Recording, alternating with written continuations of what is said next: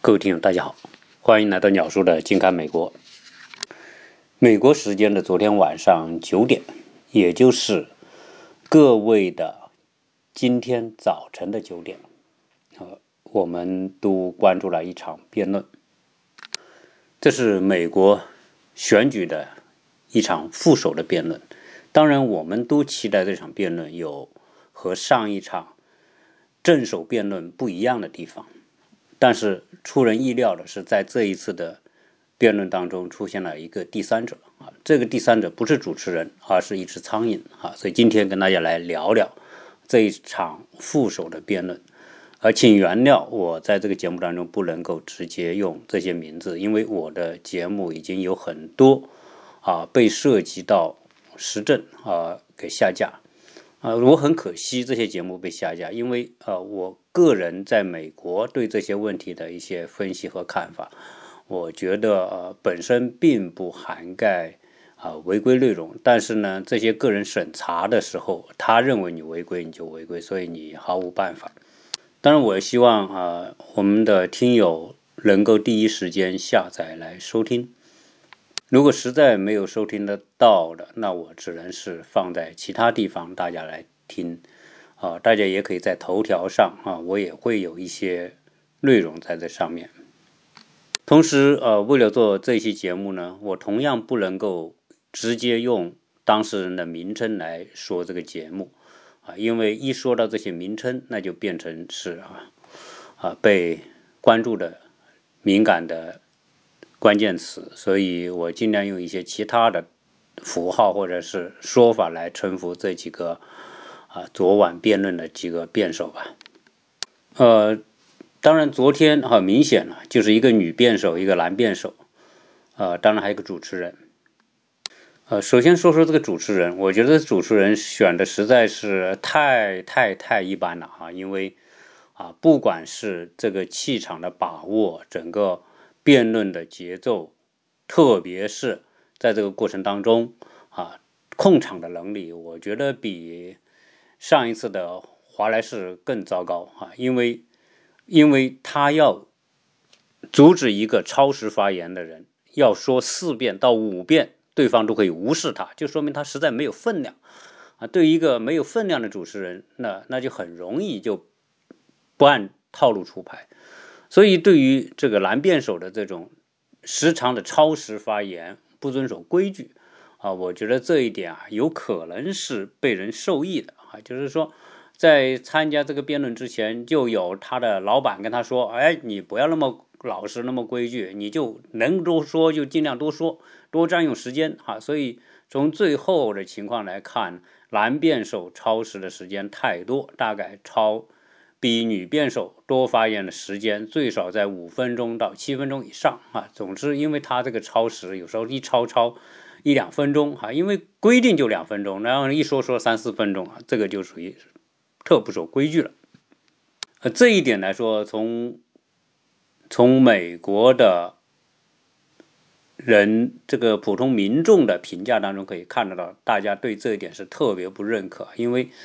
说这个男辩手实在太没风度了哈，一个在在，就是你甚至没有一个女辩手那样一种从容，没有那样一种理性和克制啊，说那么多话啊，所以这点呢，实际上是他说的多，反而失分多，而不是得分多啊，这个有点弄巧成拙的意味。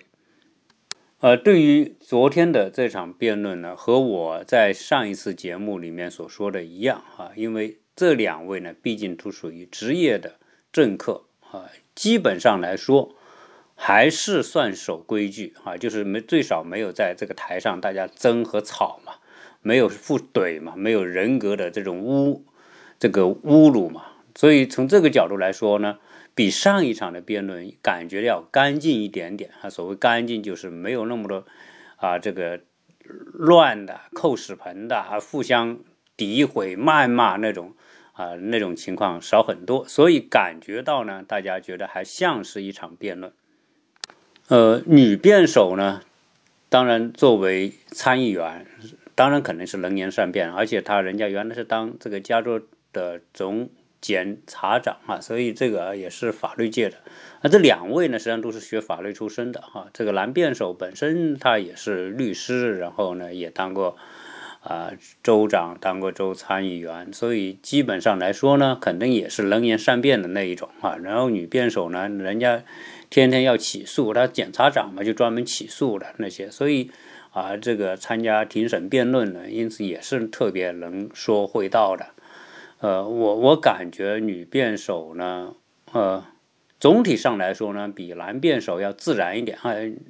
这个男辩手呢，就一脸这种严肃啊，有有点像他老板那样，就是那种那种就有点板呐，一这个这个这种太硬的那种感觉哈，就就是没有一点这种人格上的人人格魅力上还是单调了一点啊。那女辩手呢，给人感觉呢要轻松活泼一点啊，特别是这个女辩手啊，她这个招牌式的微笑，这个时常挂在脸上。那女辩手呢，呃，是大家都知道他出身嘛，一个是是牙买加的黑人和这个印度裔啊，这个他妈是好像是印度裔的嘛，所以说他应该是黑呃非裔和印度裔的这个混血，但是呢。呃，也可以想象，这个他的爸和妈呢，这个整体上来说，应该还算是比较帅气的，比较就是还是上肯定是比较比较啊端庄的那种。所以你看他呢，我觉得也是给人感觉呢，还是属于啊不说特别的美吧，但是总之来说，还是还是有人格魅力的那种。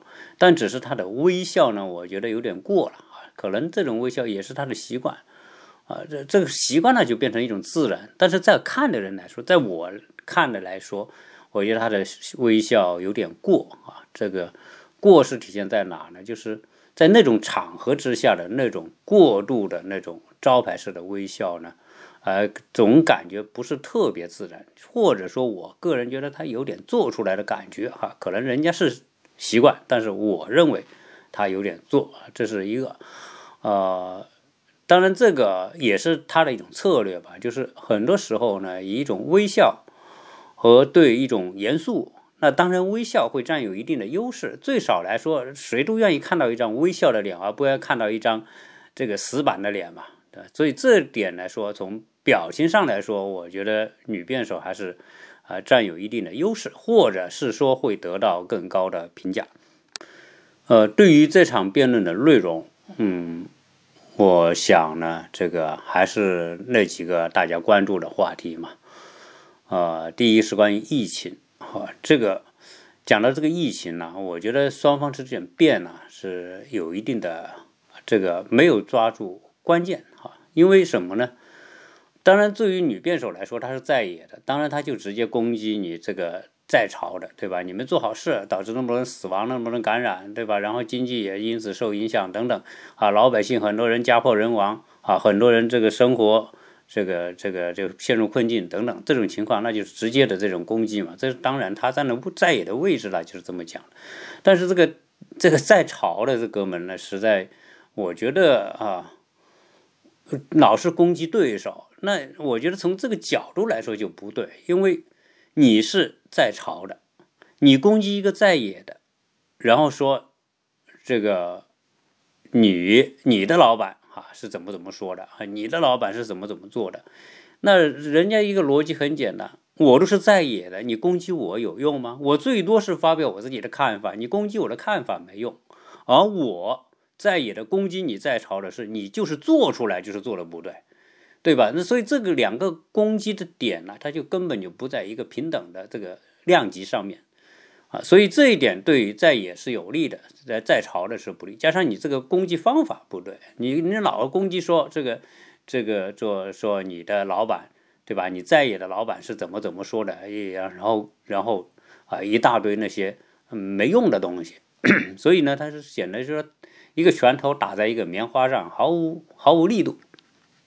在疫情这方面呢，我觉得啊，确实这个当朝的这一位辩手和他的老板，确实是你没办法，就是只能是强词夺理，然后只能是这个巧舌如簧，然后说一些这个这个颠倒黑白的话，这这这就变成说，实实际上呢，这种变呢，对当朝是特别不利，因为你想想，这个事实摆在全呃全体民众面前，那就死了这么多人，那么多人感染，那么多人家庭遭遭受苦难，你还说不是你的责任，还说是别的国家的责任，那这个就是实在太说不过去了吧？那这种话只能让谁相信呢？只能让那些真的是弱智的。这毫无辨别能力的人啊，真的就是说美国民众呢。我我我在美国啊，我觉得美国美国人呢，确实有这种人啊，就是那种啊，学识水平不高，独立思考能力不强的。所以这里面大家会说，哎，鸟叔，你这个好像说的不对。你原来说的美国人，美国教育好，美国人讲究独立思考，对吧？讲究创新，讲究说这个这个有自己的这种。啊，思维，呃，那你怎么又说，嗯，很多美国民众没有独立思考能力呢？当然，这里面话说回来，美国的这样一个体制呢，大部分人是属于普通人。啊，我我一直认为啊，在任何社会都是这样，普通民众他就是普通的素质、普通的理解能力、普通的思维，啊，而且呢，大部分人是属于呃跟随着，我们说的这个这个羊群效应嘛。啊，因为他没有过于独立的，他只能是看周围的环境而动。啊，当然，美国这种教育体制之下，会培养出很多精英，真正有独立思考能力，真正有批判精神，真正有创新能力，这个是有。但是这个毕竟毕竟是美国社会当中的少数。啊，一个社会只要有少数这样的人，就足以推动这个社会的创新和进步了。而不是要每个普通民众都变得那么创新，所以我们有着大众创业、万众创新啊。那那你想想，这种这种在美国来说，这种说法是根本是也是不现实的啊。所以美国有精英，有那些天才，有那些改造世界像马斯克这样的人，但是绝大部分的美国人，他的教育水准、他的理解能力啊，真的就是一般。啊，这种当然，这里一般里面还有一些属于你看美国的学校不是分分嘛，有十分的、八分的、六分的、五分，当然从一从从从三分到十分都有，但但是有毕竟有很多是在六分以下的，那六分以下的这种这种环境呢，这种学校呢，说实在的啊，那就是你就自然成长，你能学到多少知识，你有多高的见识，老师并不负责这个事情啊，所以这里人都是有惰性嘛，所以。很多人在这种环境当中，他长大之后，他不会太太强的独立思考能力啊，所以现在美国的选民出现这种情况，就是说，嗯，你当权者对吧？你你这么说那么说哈，明摆着现在疫情给美国造成的灾难是如此的深重，但是当朝都说这不是我的错，我已经做得很好了，然后这是谁是谁的错？那这种说法有人相信，那你只能归属于这些人没有，对吧？就没有没大脑嘛，啊，就是盲目的相信他所崇拜的那个人嘛，这就是美国的这种现状啊。这我我说出这个东西来，大家真的不要奇怪，美国真的有很多人是属于这种盲从的这种普通老百姓，他们的见识，说我说实在的，可能还不如我们中国的民众的见识，最少我们中国民众。关心国际大事，对吧？眼界开阔啊，思维各方面，我觉得一点都不比他们差。那在这个辩论当中，还有几个问题。第一是讲的，还有讲到这个贸易战的问题。那贸易战，那主持人问你们怎么看这个贸易战？的贸易战，呃，当然作为这个在野的辩手，那就说这个贸易战是失败的，对吧？你这位当朝的。老大，你所做的事情，你发起的这种啊贸易战，你所做的这一切，遭受损失的是美国人，失业率增加，然后美国人的生活成本增加，美国农民破产，美国经济，你看每一个人贸易逆差啊，你你就是这么大力度的这个贸易战打下来，那贸易逆差还在上升，而且都创历史新高，那怎么回事？那你不失败吗？你不失败怎么会出现这几这些结果呢？对吧？这个话说来，确实也是啊，这个在在朝的、当朝的，你确实是人家数据在这说话了。对我看到这个美国的这个记者采访美国农民，当然这个不代表全部美国农民，当然这个画面是一个记者采访三个农民，他问你一六年支持谁？那这三个人说，我支持的是现在的总统，所以啥？所以他上台了。那二零二零年你会不会再投他的票？三个人说绝不可能，不会，坚决不会。啊，所以可见什么呢？就是说，可见他代表了一部分美国农民的心声。就是说，这个贸易战打下来啊，对农民受伤是很大。说据说农民，因为美国的农民，特别是美国中西部的那种农场呢，一个家庭就是一个农场。这个农场主呢，夫妻再加儿子、女儿，就一个家人家庭，偶尔请几个临时工，开开机器呀，做做农忙季季节呀，请点人来帮忙，大部分时间自己干，开着机器来干。但是在这个贸易战之下，有成千上万的这些家庭农场破产，那这破产是肯定的，因为按照道理来说，原来呀，这个美国的这些农产品。有有三分之一以上更高的都是出口到全世界的。那美国是世界上最大的出粮食出口国，它是第二大粮食生产国。我原来讲过，第一大粮食生产国是中国，毕竟中国人多嘛，那生产粮食肯定多。但是出口量最大的是美国。你美国最大的粮食出口量，你现在中国这个市场，你一打贸易战，那肯定就对这些农民出口就不利嘛。啊，你要关，你要你要。增加关税啊，各方面，那美国这些家庭农场的农民说白了就是打一份工啊，名义上他是农场主，呃是老板，但是你你这种老板这农场主说说的不好听，你也是赚个微薄的收入，因为他大量的得到来自于上游那些食品值集团的贷款啊，各种各样的资助，那都是受制于别人的，那你这些贷款都是要还的。啊，所以你你现在出口关税各方面或者一限制，你的东西出不去，那你明摆着你就是扛不住了嘛，你的平衡被打破了。本来是一个按照正常的流动啊，你是可以生存可以发展，但是呢，这个流动一被打破，人家不接受你的农产品，那你这些东西，你一个环节受阻，就各个环节受阻，所以。成千上万的美国家庭农场破产，这也是在贸易战之下打下来的。这个对我觉得当朝的这个在任者是有很大的杀伤力的。所以，真的叫杀人一千自损八百，或者杀人一千自损一千，这种可能性都存在。呃，另外一个问题呢，主持人就问到说，是否愿意接受选举结果和平交接，对吧？这个话题在当朝的。当政的这个这个辩手来说，一直回避，那这个问题回避是特别不明智的。因为什么呢？因为美国人在心目当中还是有一种理念，就是说美国是一个尊重宪法的国家，尊重法律的国家。你回避这个问题，就意味着你可能不尊重法律，不尊重宪法。那这个东西会带来负面的影响，那会加深很多人对这个问题的忧虑。当然，这个话不是他他说了不算，毕竟是副手辩论嘛，他说了不算。但是他的表现一定是跟他的老板是一致的，那意味着他的老板是坚决的会，如果出现败选的情况下，我就不认账啊。所以当初有记者就问了这个问题嘛：如果你失败了，是是不是你只有你成你胜利了，你赢了，那你你这个只能接受你赢，不能接受对手赢，对吧？如果是出现这种情况，那。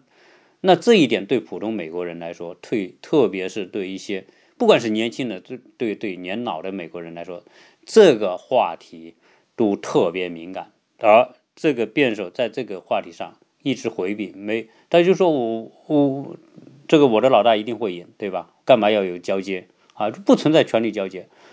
那那问题是，这可不是百分之百你一定赢的，有可能你会输。所以人家要的就是这句话。你会不会尊重宪法？如果你不尊重宪法的，那很所以现在美国很多人，不管从媒体到民众，对美国体制，对过去两百年所形成的这套法律约束制度，还是不是适合未来，真的是有担忧啊！如果不适合未来了，那意味着什么呢？意味着美国的这个权力架构的体系已经不适合时代的变化了。啊，当然这里面我们不能纯粹用德国当初二战之前什么魏玛共和国啊那那那那种情况来说美国，但是呢，当这样一个非常敏感的话题你回避，就显得特别不明智。呃，这一场辩论里面，呃，对于男辩手来说，我觉得毫无新意，而且基本上他说的话就是他老板曾经重过、重复过的话，对吧？在疫情这个事情，这个最大的一个事情上，他也没有给他老板加分，因为他所做的一直是甩锅的行为啊，那一直说的是别的国家要负责啊，所以对于我觉得这个呢，也是让他第一听的太多了。第二呢，你这个毫无说服力，对吧？你你自己国家的人感染，你自己不作为感染，你还怪别人，这怎么说来都是说不过去的啊！所以啊，从这些内容来说呢，他确实是比较失败。实际上，在这里面还提到一个问题，就是最高法院那的任命，以及说，呃，美国有可能修正一个。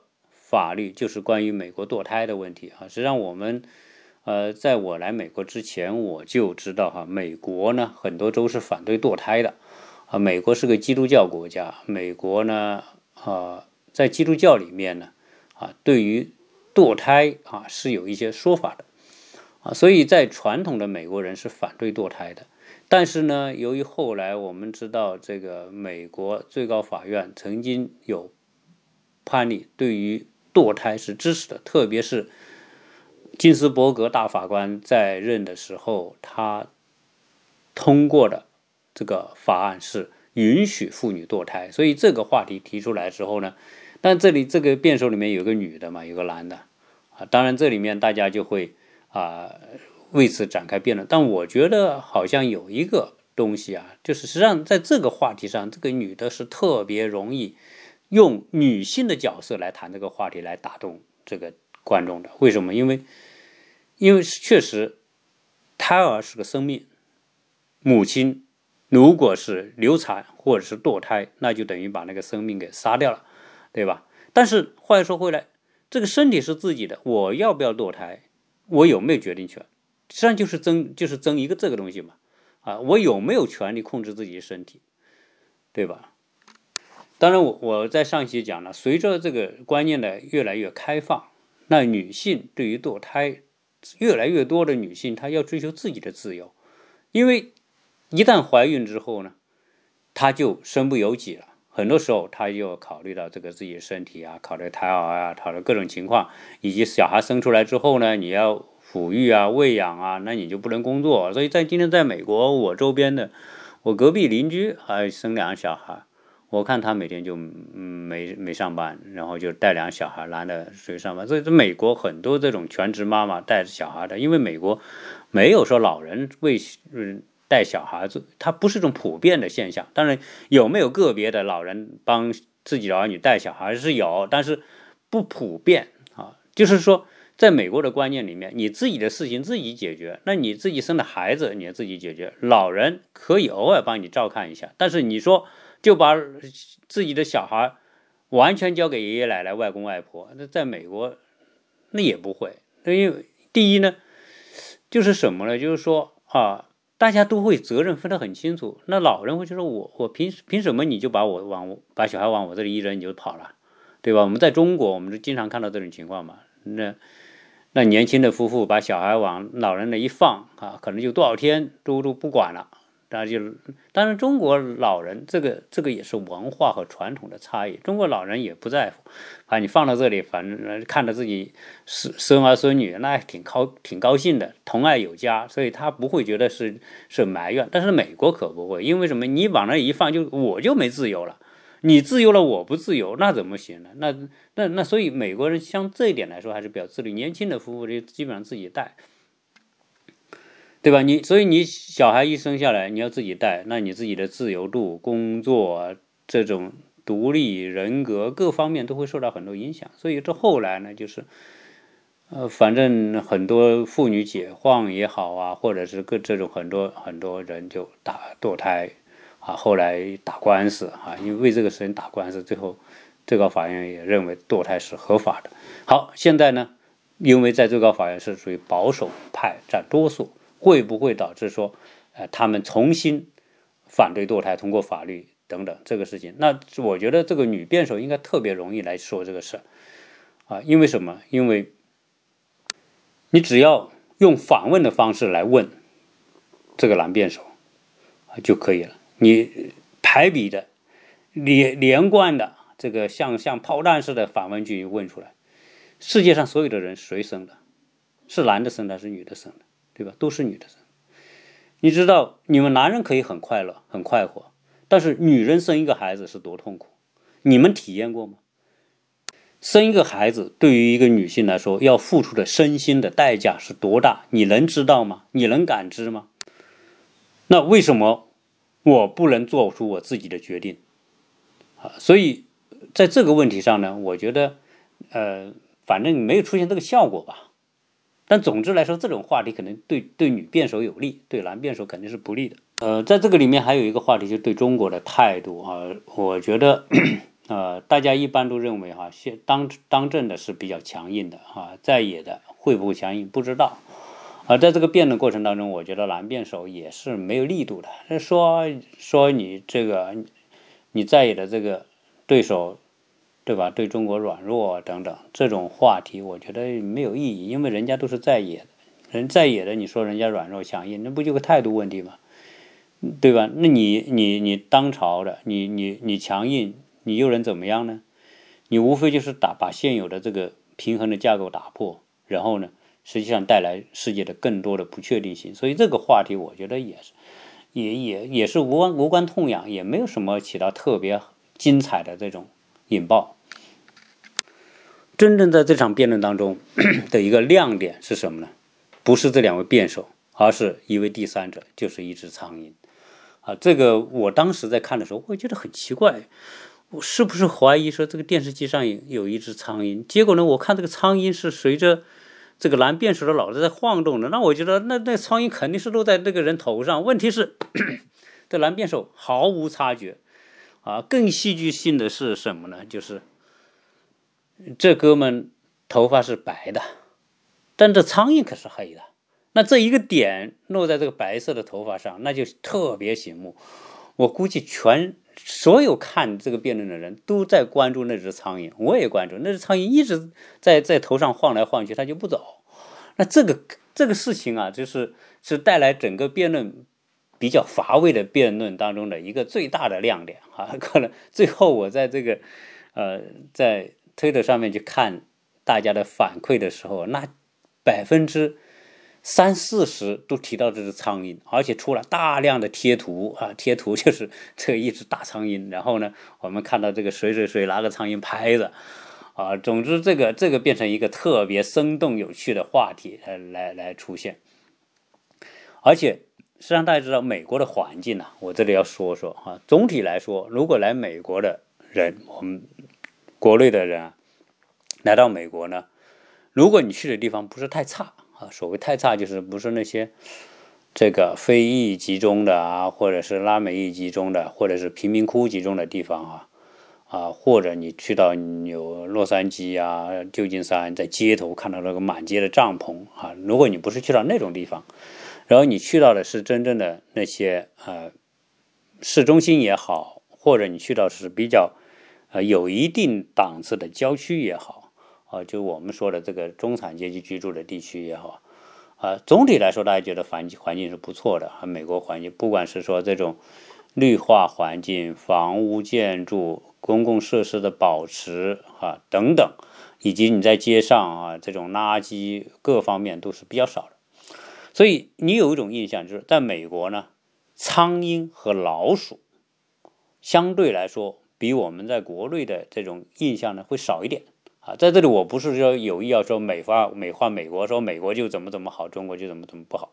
我们都是从中国生活那么多几十年的人，都知道我们中国的环境一个很糟糕的情况就是垃圾的处理做的不好啊。这个垃圾处理做的不好，这个是这是当时也是传统啊环境习惯到造成的。我们那我们说我们小时候啊，这四四十多年前、五十年前，那对吧？四十多年前的时候，那时候改革开放之前，厕所都是公共厕所，一家一户都没有厕所，对吧？大家都大家都是用马桶，啊，然后把厕把早上把这些粪便倒到厕所里去，那厕所是那种满都是苍蝇的。如果是四五五十五十岁哈，四十岁五十岁以上的这些我们的听友，大家一定有，如果住在一些小城市、一些农村的，都有这样体验。那厕所就是臭烘烘的，对吧？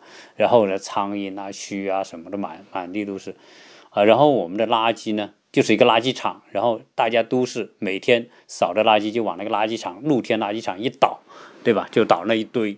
那这种情况会带来什么呢？就我们国内这种情况是比较多，当然现在好很多了。现在你国内我我知道，虽然我离离开国内三年多了，但是我相信这个环境已经好很多，城市垃圾的处理各方面都已经好太多了，对吧？啊，但是呢，话还说回来，就是我们很多老百姓的习惯，特别是我们去到一些中小城市啊，那些普通市民这种习惯，当街到到处倒水啊，垃圾倒到倒到。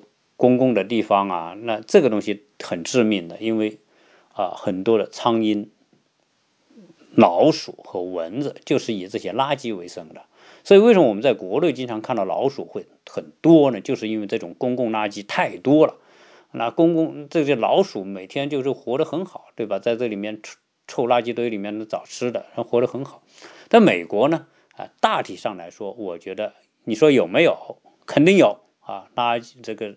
你看到垃圾的地方啊，或者是你说，啊，这个这个老鼠啊，或者是苍蝇有，但是呢，总体来说少很多。这少的原因是什么？是因为美国这么多年所形成的垃圾处理的系统，它已经做的相对成熟和完善。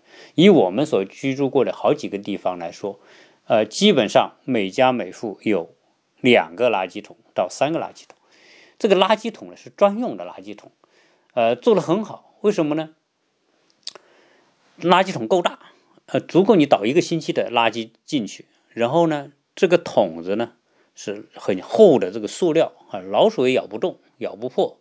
第二呢，这个上面那个盖子盖得很好，它一盖下来之后啊，它这个水进不去，就是下雨什么雨水也进不去。所以这个一个盖住之后呢，你这苍蝇就进不去，老鼠也进不去。那也就是说，绝大部分人在放垃圾的时候是通过一个密闭的一个垃圾桶来处理垃圾的，那就意味着周边的环境这些苍蝇和老鼠啊，它都没有食物来源，都盖住了嘛。没食物来源，那老鼠就不会在这里找吃的。所以基本上来说呢，在我们像这个居住的环境周边，这老鼠呃苍蝇都少很多啊。当然蚊子有没有？像我们美国东部这边啊，这个。由于这个降雨，由于这个森林、这个植物很茂密，所以这个植物它就有露露水嘛，有有水珠嘛，所以各各种蚊子还是很多的。但是老鼠和苍蝇这边是确实很少。坦率讲，我在我们周边哈，就基本上就没看过这种我们国内那种家家里的老鼠没看过啊，苍蝇偶尔有，但是不多。这个和辩论有什么关系呢？因为这个辩论是在美国一个大学，对吧？这个这个犹他大学。它也是所不错的大学，出了很多厉害的角色哈，这也是很好的大学。呃，在大学里面一个一个一个演播厅里面来来做的这场辩论，按照道理来说，这个苍蝇就很少吧，这是第一个。啊，第二个呢，苍蝇少，可能整个会场也就那么几只苍蝇，了不起了。但是呢，这只苍蝇也就恰巧在这个时间点的一个多小时里面，其中有两分钟。这个时间点就落在某个人的头上，而这个人的头发恰好是白的，啊，这个概率就不高了，对吧？你落到谁头上不好，你为什么非要落到这个聚光灯照着这个人的白色的头发上面？如果假如说这个苍蝇是落在女辩手的头上，那女辩手头发是黑的，那基本上就看不出来。那这个苍蝇你你你你落不落也就没没关系了。但问题是你落在这个男辩手的头上，那就变成一个。一个聚光灯下是放大了的这个这个模板，对吧？那就是变成说大家都聚焦看那个苍蝇苍蝇了，啊，你们辩论都是老调重弹，没什么。哎，这个苍蝇变得特别有味道。好，完了这个辩论之后呢，啊，就是这个，就是整个过程哈，啊，整整持续两分钟啊，所有的人都看这个，都看了这个苍蝇啊。这个在二零一六年的时候出现同样一幕哈，就是二零一六年的女辩手脸上有一只苍蝇啊，这个这个当时也是一种很很很尴尬的一个事情啊，呃，很就是对他是有很不好的影响的。然后呢，好这一次呢，那男辩手的老板在辩论过程中就发了一条说。这个男辩手大胜，哈，就一句话，男辩手大胜。然后呢，我就看他后面的跟跟帖留言，对吧？因为我我觉得那是最真实的。我一看这跟帖留言，那把我乐坏了。他一个都是拿这个苍蝇说话，这还还还胜了，你还是大胜。但是他说这个苍蝇呢，啊，知道谁胜谁负。啊，苍蝇落在谁头上，谁就是糟糕的，就是失败了啊，就是臭屎。所以说是人说了，这个这个留言很有意思，说这个就是就是屎，对吧是。然后呢，苍蝇就追在那个臭的东西上面，所以你还赢了，对吧？啊，然后呢，就出来一大堆苍蝇拍，哈，各种各样的苍蝇拍，很有意思，放大的苍蝇，啊，这就关于这个苍蝇的话题的留言，就占据了这个非常大的一个一个比例。然后有人预言说，这个苍蝇决定了谁胜谁负，但这个大家是借题发挥了啊，整个啊，这个关于这个苍蝇的啊，关于这个呃戏剧性的这一幕呢，我觉得啊。给昨天的辩论带来一个 最最大的一个调味料啊！但这个调味料你喜不喜欢？反正它就出现了啊，可能啊，它是一个不太好的预兆啊。总之来说呢，啊，这种概率是极低的啊，但是事情就这么发生了啊。所以这个人说十月惊奇啊，确实惊奇的东西一个接一个啊，连苍蝇都来凑热闹。在这场辩论之后呢，就有很多媒体做这个民意调查啊，民意调查得出了很多结论啊，基本上说是女辩手胜，男辩手嗯输啊，女辩手大概这个认为做的好的大概百分之五十九，男辩手百分之三十八啊。总之来说，呃，感觉上来说呢，这个也差不多吧啊。总之来说，它没什么新意，没什么内容啊，但是呢，呃。最少不至于说像第一场正手辩论这么这么一团糟。呃，在整个跟帖的，就是跟帖的这些内容里面呢，让我感觉到还是对当朝的不利啊，因为我看很多的人还是关注什么呢？还在关注着这个税，就是七百五十美元的税的问题，还在关注着这个。这个纾困法案不能通过的问题啊，因为我在前一天我就看到什么呢？看到说这个呃，美国的老大说不谈了，纾困法案在大选之后再通过。那这个东西出来之后呢，导致股票下跌，导致美国老百姓一顿狂喷。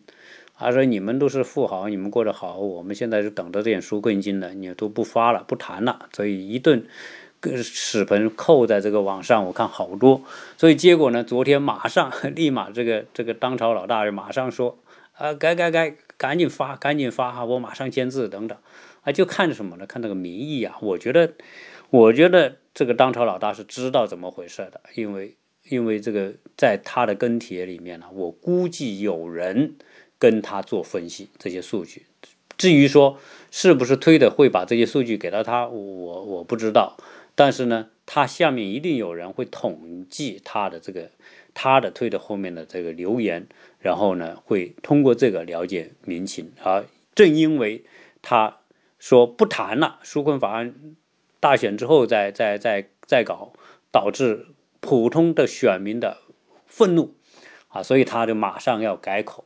而这一切，我觉得就是啊，跟跟跟这个小孩演戏一样啊，是实际上。啊，这个通过这些，我觉得是可以啊了解到当下的这些形势的演变啊。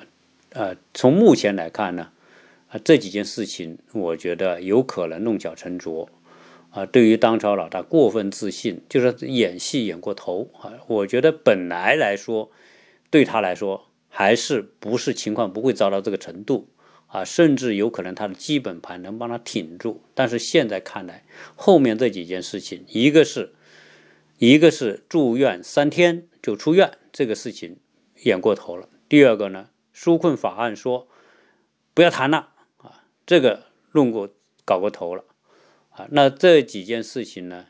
啊，再加上这个疫情，现在马上，你看十月份嘛，美国很多地方已经开始进入寒冷的冬季了，啊，所以会导致这个感染率，新冠的感染率继续提升，死亡率可能会提高，啊，这些情况呢，综合叠加在一起，啊，本来可能还能够稳住的形势，会不会最后就逆转不了啊？那这里面就是十月经济里面很多不确定的东西还在演化，只有到十一月三号之后才会知道。当然，啊，最少是在二十二号，十月二十号的辩论之后，十月二十号二号的辩论能不能正常的进行？如果正常的进行，那当然啊，可能就要看民意的最后的这个倾斜了。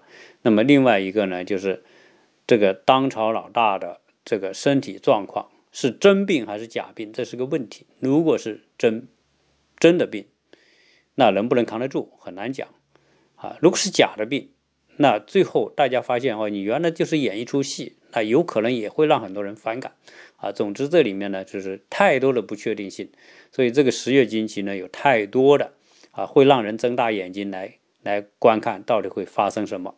那么这一期呢，啊。作为一种补充，我我不知道大家能不能听得到哈，会不会又又遭受被吓的命运，我不知道啊。但是建议大家呢啊，能听赶紧听啊，实在听不了的转其他的地方，呃，大家可以多多的这个参与和讨论，谢谢大家。